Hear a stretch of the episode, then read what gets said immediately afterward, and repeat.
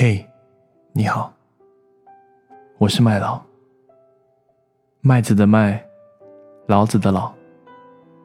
感谢您收听《Story for the Night》，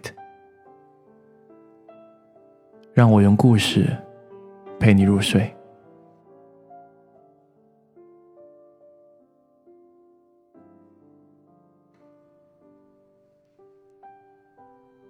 今天我要跟大家分享的故事是来自于 Virginia Satir。故事的名字叫《My Declaration of Self-Esteem》。The following was written in an answer to a 15 year old girl's question How can I prepare myself for a fulfilling life? I am me. In all the world, there is no one else exactly like me. There are people who have some parts like me, but no one adds up exactly like me. Therefore, everything that comes out of me is authentically mine because I alone choose it. I own everything about me.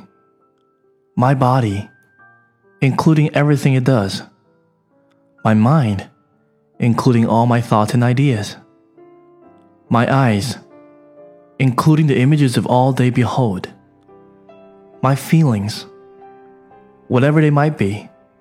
Anger, joy, frustration, love, disappointment, excitement. My mouth and all the words that come out of it polite, sweet, and rough. Correct or incorrect. My voice, loud and soft.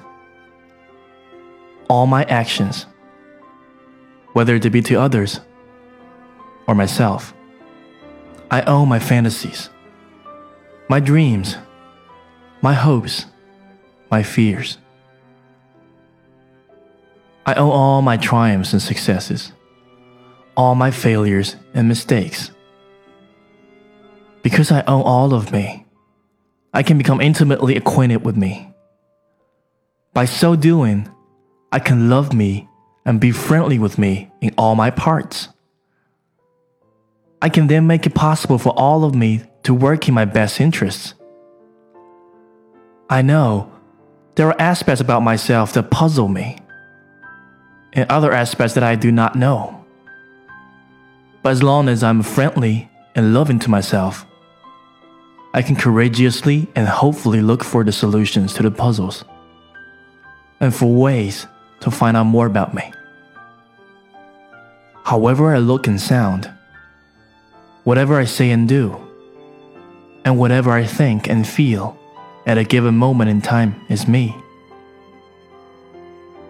This is authentic and represents where I am at that moment in time. When I review later how I looked and sounded, what I said and did, and how I thought and felt, some parts may turn out to be unfitting. I can discard that which is unfitting and keep that which proved fitting, and invent something new for that which I discarded. I can see, hear, feel, think, say, and do. I have the tools to survive, to be close to others, to be productive, in order out of the world of people and things outside of me. I own me, and therefore I can engineer me. I am me, and I am okay.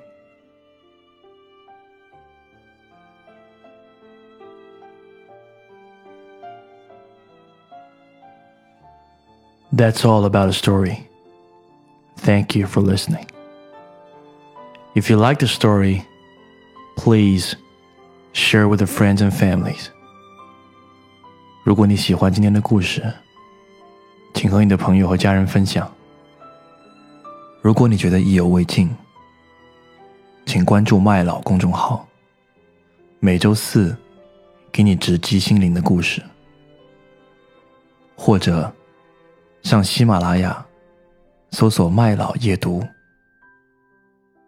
今天就到这里，Good night。